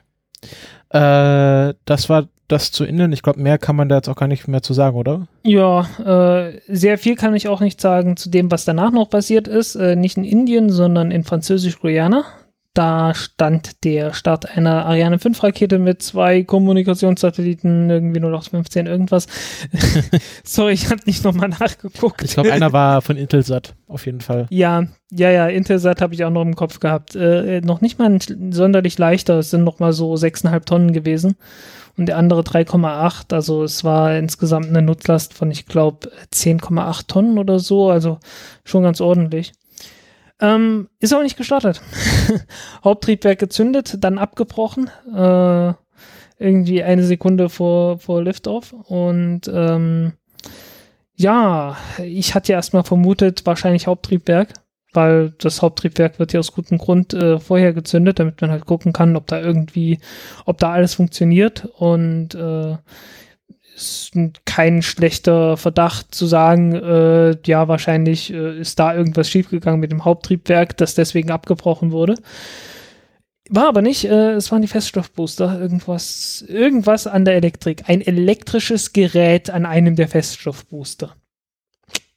Hm. Was auch immer es war, äh, es hat jedenfalls nicht funktioniert. Und damit konnte das Ding nicht abheben und äh, hat es auch bis heute noch nicht getan. Äh, bis ihr das hört, möglicherweise dann doch schon. Ja, also Tag der Aufnahme ist der 9. September, Samstag, 19 Uhr. Und äh, Genau. bis dahin ist noch nichts, ähm, noch nichts zu hören aus Kourou. Die haben, glaube ich, gerade keine Probleme mit irgendwelchen Stürmen. Äh, nein, also das, das ist ja auch der Witz mit, äh, mit Französisch-Guyana, mit Goro. Äh, das ist so weit südlich, dass die Tropenstürme da nicht hinkommen. Ah, das ist. Tropenstürme, äh, Tropenstürme entstehen immer nur etwas abseits vom Äquator. Und wenn du recht nahe dran bist, dann kommen die da nicht hin. Das ist ähm, wahrscheinlich auch ein Fakt gewesen, warum man den Startplatz gewählt hat. Äh, ja. Mit Sicherheit. Also ist halt sehr viel besseres Wetter als zum Beispiel in Florida. Ähm, genau, bevor wir aber zu den, äh, zu den ähm, richtigen Stürmen kommen, äh, will ich noch kurz gern was zu den sogenannten Sonnenstürmen sagen. Äh, denn es gab mal wieder einen ziemlich starken Solar Flare. Also die Sonne hat ja ähm, wieder ziemlich große Sonnenflecken äh, hervorgebracht oder beziehungsweise die haben sich, die waren schon In da. aber- diesem mehr oder weniger elfjährigen Zyklus. Ich bin mir jetzt nicht sicher, wann war der letzte zu Ende. Der letzte war, glaube ich, 2001 zu Ende. Äh, nee, das war das letzte Maximum, genau. Irgendwie so 2001, 2, 3 rum. Plus 11, ja, könnte ungefähr um die Zeit sein. Äh, das letzte Minimum war bloß irgendwie etwas länger als sonst. Mhm. Also irgendwas ist da merkwürdig gewesen beim letzten Mal. Genau, also die Sonnenflecken haben sich jetzt in Richtung Erde gedreht. Oder wir haben uns in Richtung Sonnenflecken gedreht, äh, ist ja eine Frage des Standpunkts. Und äh, die sind halt so ein paar Erden äh, Durchmesser groß und ähm, was diese Sonnenflecken gerne machen, ist nämlich äh, so Solarflares absetzen. Und äh, vor zwei Tagen äh, ist eine Solarflare der Stärke 9,3. Äh, also es gibt ja, es gibt da so Klassifizierung. Ähm, es gibt die ähm, äh, C-Flares, das sind die schwächsten. Dann gibt es ähm, M-Flares, die sind zehnmal stärker als die C-Flares. Und dann gibt es X-Flares, die zehnmal stärker als die M-Flares sind, also hundertmal stärker als die C-Flares. Und ähm, das war jetzt eine sogenannte X-Flare äh, vom äh, Sonnenfleck AR2673 ähm, mit der Stär mit der ich glaube Klassifizierung oder Stärkenklassifizierung ähm, X9.3 und das ist die die stärkste Solar Flare seit 2005 gewesen. Wie das halt so ist, ne? Von einem Maximum zum nächsten. Obwohl 2005 müsste nach dem Maximum gewesen. Egal. ja, irgendwas, ich, ich glaube, irgendwas war, war merkwürdig beim letzten Maximum und auch merkwürdig beim letzten Minimum, was danach kam. Normalerweise sind die ziemlich regelmäßig elf Jahre, aber irgendwie ist zurzeit merkwürdig. Okay. Ähm, was zur Folge hat, dass äh, vor allem äh, so in Richtung Amerika ähm, das äh, GP, also das war sozusagen der der ähm, der Hotspot war so, ich glaube so in der Atlantikregion vor Amerika.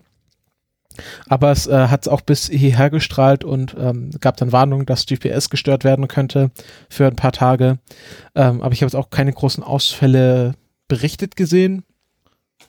Jo, Was auf auch keine gemerkt. Was auf jeden ich Fall mich auch nicht verlaufen oder so. Was auf jeden Fall sehr stark ist, ähm, ist das Nordlicht zurzeit. Ja, das ist das, was äh, das, was damit einhergeht, ne? Genau. Ähm, Also wenn man, äh, wenn man jetzt äh, in, in nördlichen Regionen wohnt, äh, wird man wahrscheinlich schon bemerkt haben, dass es da sehr stark leuchtet am Himmel.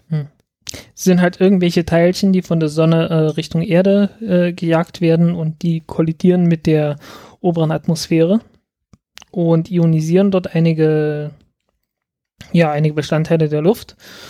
Und äh, irgendwann kombinieren sich dann die, die Elektronen und die Ionen, die ja voneinander getrennt werden, wenn sie ionisiert werden, äh, wieder und äh, das leuchtet dann. Sowas ähnliches konnte man auch damals beobachten, als die Amerikaner äh, äh, Atombombenversuche gemacht haben wie Starfish Prime und noch ein paar andere, ähm, wo man halt Atombomben in den Weltraum äh, ja praktisch äh, gebracht hat und die dort hat explodieren lassen, so in 400 Kilometern Höhe oder so. Und da hat man dann auch mal äh, weiter südlich ähm, Polarlichter gesehen, Mhm. weil gleiches Phänomen. Ne? Ja, ionisierende Teilchen in der Atmosphäre. Ja. Ähm, genau. Und äh, das war, das war die Sonne, die gestürmt hat. Und jetzt kommen wir äh, zu dem ganz großen Sturm, der zurzeit sich äh, Richtung Florida bewegt, nämlich Hurricane Irma. Wir hatten ja vor ein paar Wochen schon Hurricane Howie, der äh, die Operation im Houston ähm, Mission Control äh, beeinträchtigt hat. Da gab es dann, also das nennen, nennen die dort Ride-Out-Team, also die den Sturm dann ausreiten sozusagen Jupp. Die dann, ähm, da gab es Fotos, wie sie dann in so einem äh, anderen Kontrollraum irgendwie Betten aufgebaut haben. Also dass die Leute, die kommen dann natürlich dann nicht mehr raus, weil man will halt nicht beim Hurricane irgendwie das Haus verlassen. Und ähm, deswegen war Houston für eine Zeit lang äh, mit so einem Notfallteam, weil man will natürlich nicht die ISS irgendwie unkontrolliert lassen. Das also ist halt einfach blöd. Und deswegen gab es da so ein Notfallteam und jetzt bewegt sich gerade ein Hurricane auf das, ähm, unter anderem auf das äh, Kennedy Space Center zu. Und ähm, ja, es äh, schwankt immer so zwischen einem Kategorie 4 und Kategorie 5 Hurricane. Ich glaube, er wurde jetzt schon wieder herabgestuft auf Kategorie 4. Ja, äh, dürfte auch dabei bleiben. Genau. Eher noch. Und wenn er dann auf Land trifft, wird er sofort äh, abgeschwächt. Also es wird wahrscheinlich kein voller Kategorie 4 äh, Sturm, Hurricane äh, auf das Kennedy Space Center treffen. Aber es ist trotzdem äh, keine lustige Veranstaltung, so ein Hurricane. Ähm, da will man nicht unbedingt dabei sein. Aber es gibt Leute, die machen, äh, die, sagen wir mal, opfern sich freiwillig mehr oder weniger dafür. Äh, und ähm, es werden jetzt 130 bis 140 Leute äh, im Kennedy Space Center ausharren und dort alle kriti kritische Infrastruktur überwachen. Ja. Das, ähm, ja. Übrigens, der ein Start einer äh, Atlas V Rakete von Vandenberg in Kalifornien wurde jetzt auch äh, verschoben. Genau, das habe ich auch. Nicht, weil nicht, weil dort irgendwie Wind ist, sondern weil, weil die ULA gesagt hat, äh, Jungs, ähm, der Raketenstart kann dort erstmal warten, helft mal lieber in Florida mit. Ja, ich glaube, es war mehr so, dass äh, die auch, äh, also Mitarbeiter in Florida haben, die diesen Start betreuen sollen und denen wollten sie freigeben, damit die halt Gelegenheit haben, äh, sich in Sicherheit zu bringen. Okay, irgend also, sowas. Also wahrscheinlich beides wird richtig sein. Ja. Auf jeden Fall äh, wollte man halt die ULA-Mitarbeiter und Mitarbeiterinnen in, in Florida äh, irgendwie so entlasten, dass sie sich auf diesen Hurricane vorbereiten können. Ähm, man erwartet, dass der Hurricane äh, Irma am Sonntagmorgen, äh, 10. September, ähm, die Florida Keys, also diese ersten Inseln vor Florida, erreichen wird und dann äh, ja seinen Weg über Florida hinweg fortsetzen wird. Das kann man tatsächlich kaum richtig voraussagen, welchen genauen Weg er jetzt nehmen wird. Ähm, es gibt da verschiedene. Weil das ist eine Wissenschaft für sich. Ja, also es gibt verschiedene Modelle und äh, von er wird irgendwie äh, links am Florida vorbeiziehen oder rechts oder durch die Mitte. Ähm, da gibt es ganz viele verschiedene Modelle und man kann es einfach nicht genau voraussagen. Ähm, die Mitte ist die Mitte ist zurzeit äh, Tampa Bay und Tampa Bay ist also wurde zuvor schon geschrieben ist äh, besonders anfällig für Hurricanes. Ah ja, wie es halt immer in den USA so ist, ne? Also äh, USA ist halt grundsätzlich gar nichts vorbereitet auf äh, die Hurricanes, die in der Vergangenheit schon mal äh, angekommen sind. Also Houston war das gleiche, also Galveston, was direkt vor, vor Houston ist, äh, hat einen, einen der größten Hurricanes, äh, also, ein, also den tödlichsten Hurricane der US-Geschichte mal gehabt haben sich trotzdem nicht wirklich darauf vorbereitet, dass sowas nochmal kommt. Äh, Florida ähm, ist auch nicht sonderlich vorbereitet. Also ähm, ja, dabei ist Florida eigentlich extrem anfällig für, für Hurricanes. Die haben halt bloß in letzter Zeit sehr viel Glück gehabt. Ähm, der letzte war 92 Andrew. Davor 1960 einer. Äh, boah, wie hieß der Donner oder irgend sowas.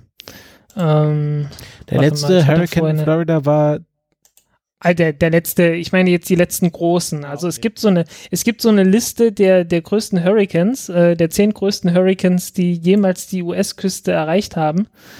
Ähm, und äh, das sind gewesen. Also Andrew war der letzte, dann irgendwann, ja, hat irgendwie in den 60er Jahren einer, finde jetzt nicht mehr raus, welcher, welcher das war, 1960. Ähm, egal. Davor dann äh, 35 der Labor Day, äh, ja, Labor Day Hurricane. Damals gab es keine, keine Namen für die Dinger.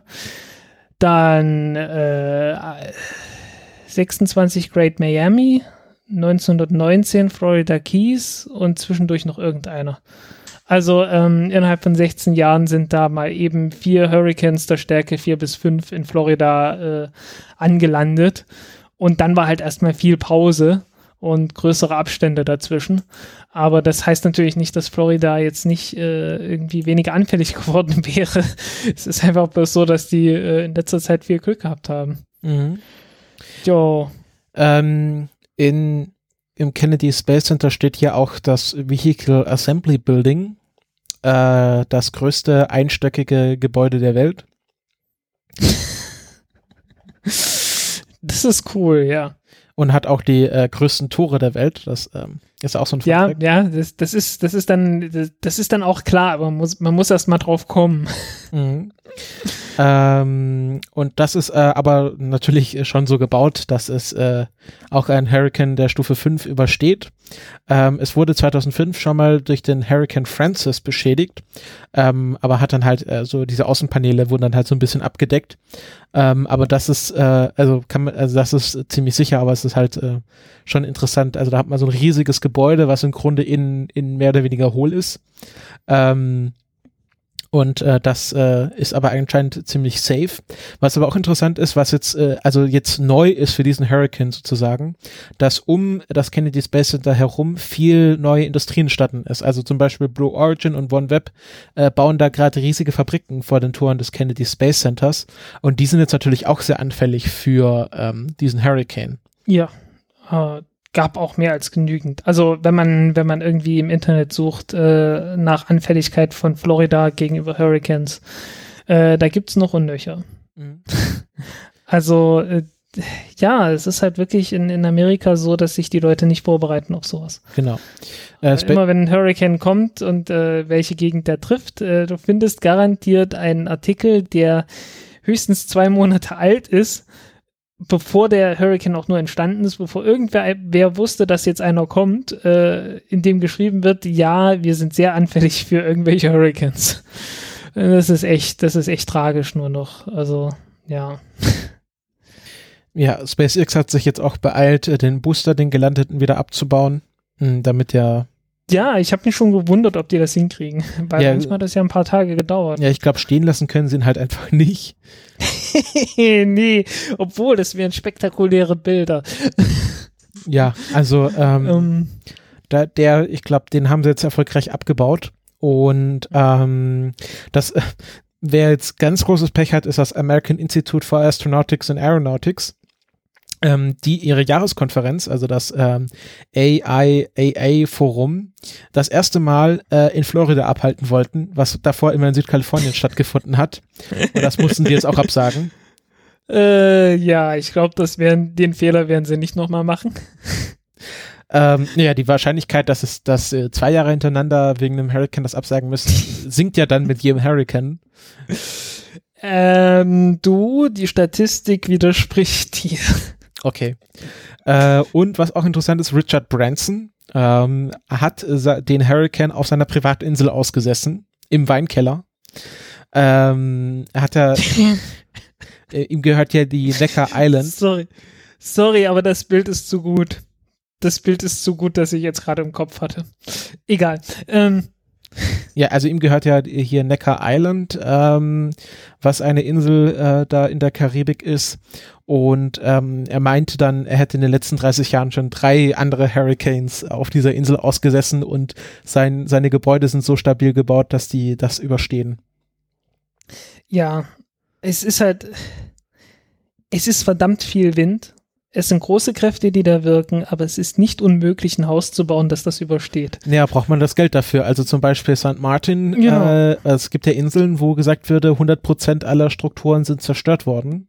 Oder nahezu 100%. 90, naja, 90 Prozent so. Ja, ähm, Aber- also wenn du kein Geld hast für ein ordentliches Haus und halt Ja, einer, wobei ich halt gerade bei St. Martin sagen würde, äh, liebe holländische Regierung, ihr seid für die Insel verantwortlich. ja, also, ähm, Da, also, da, da. also der hier, der, wie heißt der, da, also dieser, dieser, den, äh, dieser niederländische äh, Twitterer, hier Dutch, Dutch Space, glaube ich heißt er, Hm?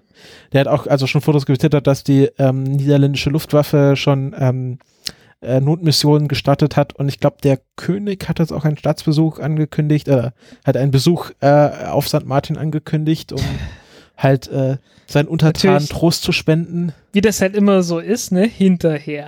Ja, Ne? Also äh, muss man halt auch mal irgendwie jetzt so sagen, äh, die Niederlande ist echt top von dabei, in der Niederlande sich vor Stürmen zu schützen. Warum zum Teufel machen die das nicht in der Karibik? naja, es ist halt weit weg. Ja, aber es, ist, es gehört denen trotzdem. Also St. Martin gehört denen, äh, St. Eustachius, glaube ich, dann Curaçao und noch ein paar andere kleine Inseln. Und äh, ja, die sind dafür verantwortlich. Die müssten eigentlich dafür sorgen, dass die Leute dort sicher sind. Ja. Genauso wie sie das halt auch in, in der Niederlande selber machen. Und ich meine, da scheuen die ja nun echt keine Kosten. Ja. Ah, ich sehe gerade hier, ähm, der Chris vom NASA Spacelab Forum hat gerade getwittert, dass ähm, der Booster jetzt äh, nach, nach unoffiziellen Meldungen im LZ1-Hangar gesichert sein soll. Von SpaceX. Nicht übel, nicht übel. Also haben sie wahrscheinlich äh, Überstunden eingelegt. Naja, die wollen das ja irgendwann hinkriegen in 24 Stunden, ne? Mhm. Ja, ich glaube, das mit den drei Tagen ist halt, also ich glaube, äh, man muss, also man muss, man muss, man muss halt einen Bus einfach wegkriegen. Wahrscheinlich haben sie jetzt ihn vielleicht einfach nur, also vielleicht nicht die Beine abgeschraubt, sondern einfach nur umgeklappt und äh, schnell reingebracht oder so.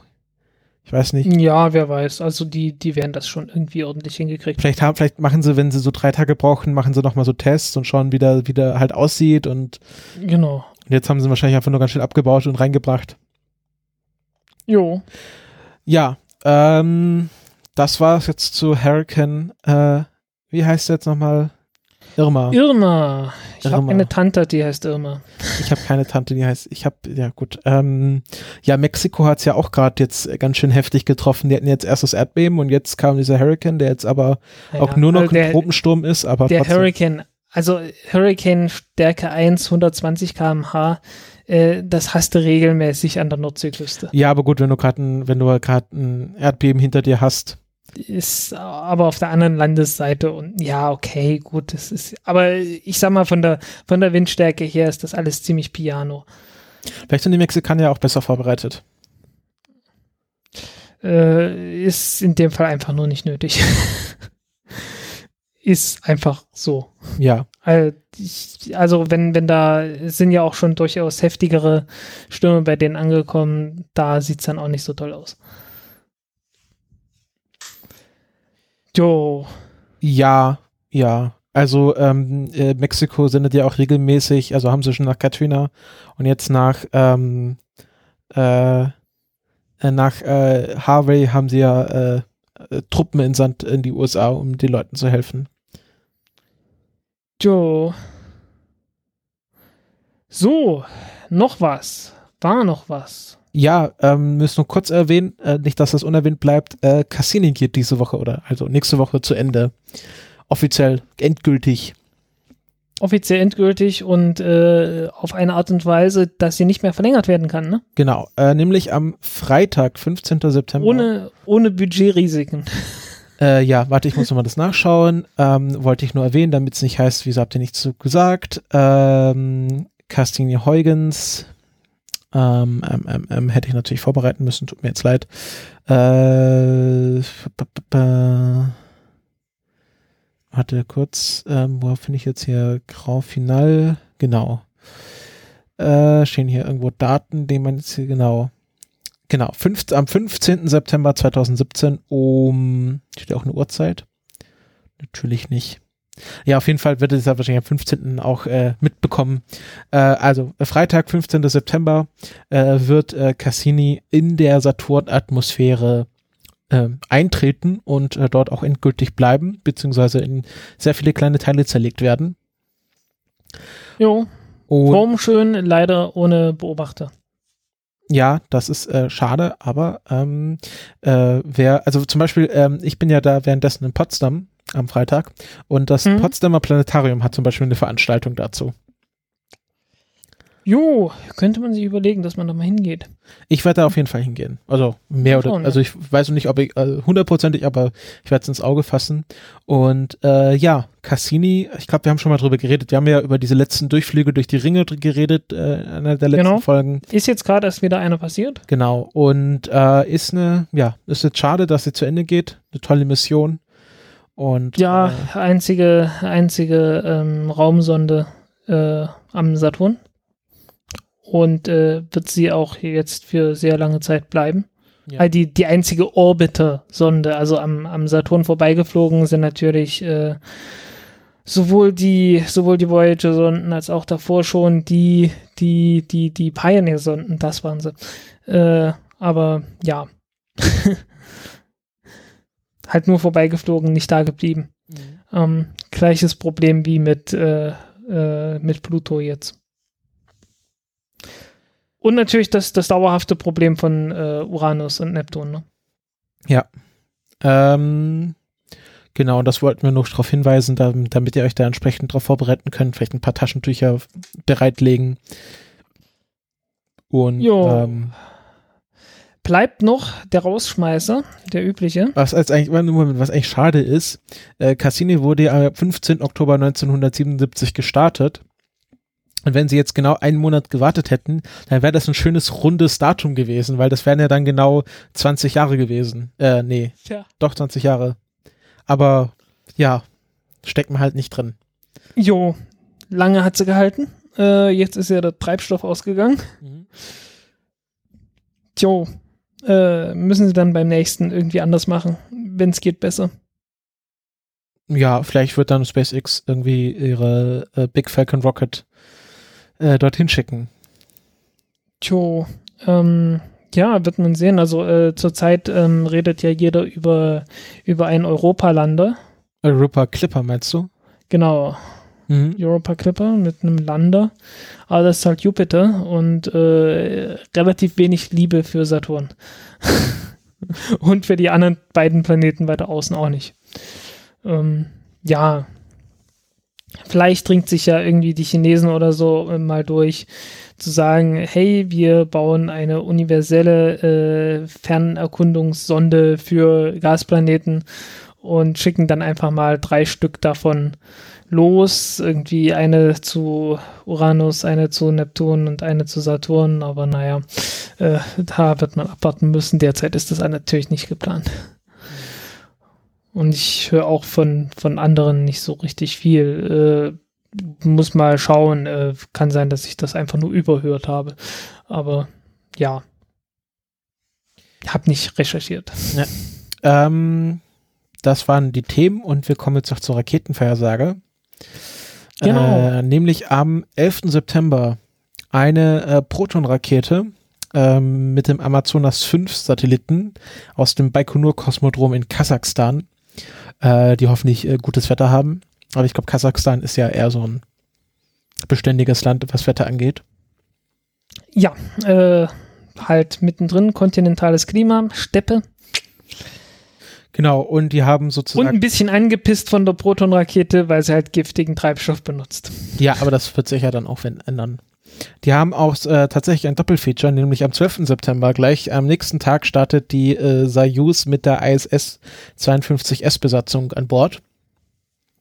Jo, Äh, dann im nicht näher spezifizierten September wird noch eine Ariane 5 äh, mit dem Intelsat 37E und dem BSat 4A starten. Das war ja die Rakete, die ausgefallen ist. Und äh, äh, das ist die Rakete, die, ah, stimmt, BSAT, BSAT äh, 4A, darüber hatten wir uns letztes Mal über, unterhalten. 4K, äh, ist 8K. der- Genau, der richtig dolles Fernsehen nach Japan bringen soll. Inklusive 8K Ultra HD. Mhm. Hey, hey. Äh, dann noch nicht genau spezifiziert, aber wahrscheinlich noch im September ähm, eine Atlas 5 mit Enroll 42, der wurde ja auch verlegt wegen Genau. HW.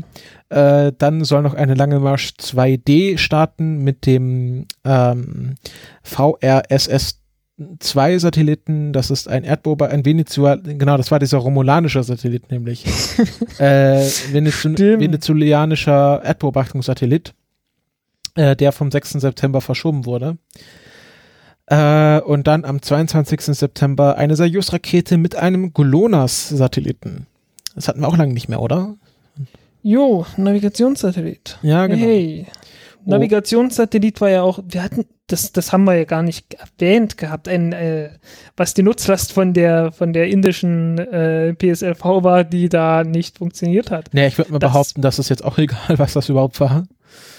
Äh, ja, äh, so, so völlig egal war es nicht. Äh, war halt ein Navigationssatellit, aber aus einem guten Grund. Äh, weil die hatten ja Probleme mit den Atomuhren auf den Navigationssatelliten, genauso wie die äh, Galileo-Satelliten. Und äh, bei einem war es so schlimm, dass alle Atomuhren ausgefallen sind. Und äh, der sollte den ersetzen. Ja. Ja, Okay, ich hoffe, das hat man jetzt gerade nicht gehört, was ich auf den Kopfhörern gehört hatte. Was hattest Ähm, äh, irgendeine Mail angekommen. Nee, das Da haben wir nicht gehört. geploppt. Okay, alles klar. Gut, äh, und äh, das war es jetzt erstmal für die nächsten zwei Wochen an Raketenstarts. Jo, Ähm, wir, dann werden wir sehen. Genau. Äh, werden wir sehen, wie es weitergeht. Äh, die Welt dann noch steht. jo. Ob die Welt noch steht, äh, ob die Raketen alle so funktionieren, wie sie sollen, ähm, wie es am, am Cape Kennedy weitergeht, wie die, äh, oder Cape Canaveral, äh, wie war das? Äh, Cape Kennedy ist die militärische Seite? Es gibt kein Cape? Kennedy, es gibt nur das Kennedy Space Center und es gibt Cape Canaveral Air Force Base. Ich habe ein sehr effizientes Gedächtnis. Also es brauch gibt, nur, brauch nur einen Speicherplatz für beides. es gibt, also ich glaube, es gibt, äh, es gibt auch noch die St. Patrick Base, ähm, das ist St. Patrick Air Force Base. Ja. Ähm, genau, da, da ist der, der 45. Space Wing untergebracht. Ähm, das ist ja immer der, der auch für, ähm, äh, für die ganzen Range-Safety-Sachen zuständig ist. Ja. Und dann gibt es Äh, wir hätten auch noch erwähnen können, dass die Falcon, äh, dass die Falcon 9 Rakete natürlich einen militärischen Start unternommen hat. Äh, mit dem äh, X-37B äh, Spaceplane. Ja, ich glaub, das hatten wir schon letztes Mal von den mehreren. gesagt und auf, haben wir auch schon öfters drüber geredet, also es hat ja genau. bekannt sein. Hm. Genau, also es gibt Cape Canaveral Air Force Station und St. Patrick Air Force Base und dann gibt es das Kennedy Space Center. Kein Cape Kennedy. Kein, äh, können wir schauen, ob es das irgendwo gibt. Cape Cape Kennedy. Nee, Cape ist Cape Canaveral. Kennedy Space. Center. When was Ich, Cape? ich frage mich, ich frag mich echt, wie sich das bei mir im Gedächtnis so ah, hier. festgesetzt hat. Am 28. November 1963 verkündete Präsident Lyndon B. Johnson, dass ähm, Cape Canaveral zu Cape Kennedy umbenannt wird. Aha, aber es hält sich keiner dran. Ah, nee, und, und 73, ah, der, der, in der lokalen Bevölkerung wurde der Name nie akzeptiert. 73 änderten die Behörden des Staates Florida den Namen des Cups wieder auf Cape Canaveral. Ah, okay. Also es hat, es hat äh, einfach sich nicht festgesetzt. Okay, es war, es war keine Halluzination von mir, aber äh, es ist wenige Jahrzehnte out of date. Okay. Okay, dann haben wir das auch geklärt. Wir wünschen euch äh, noch einen schönen Tag, guten Mittag, guten Abend, äh, Was auch gute immer. Nacht, genau, was auch immer. Gute Polarnacht oder wie? Gute oder Polarnacht. Äh, wenn ihr in Sturmregion seid, ähm, kauft auch noch mal ein bisschen Wasser, legt euch eine warme Decke bereit und äh, Äh, haltet die Mützen fest, damit sie nicht Mützen fest. weggeblasen werden. genau, dann wünschen wir noch eine äh, gute Zeit und äh, bis zum nächsten Mal. Tschüss. Tschüss.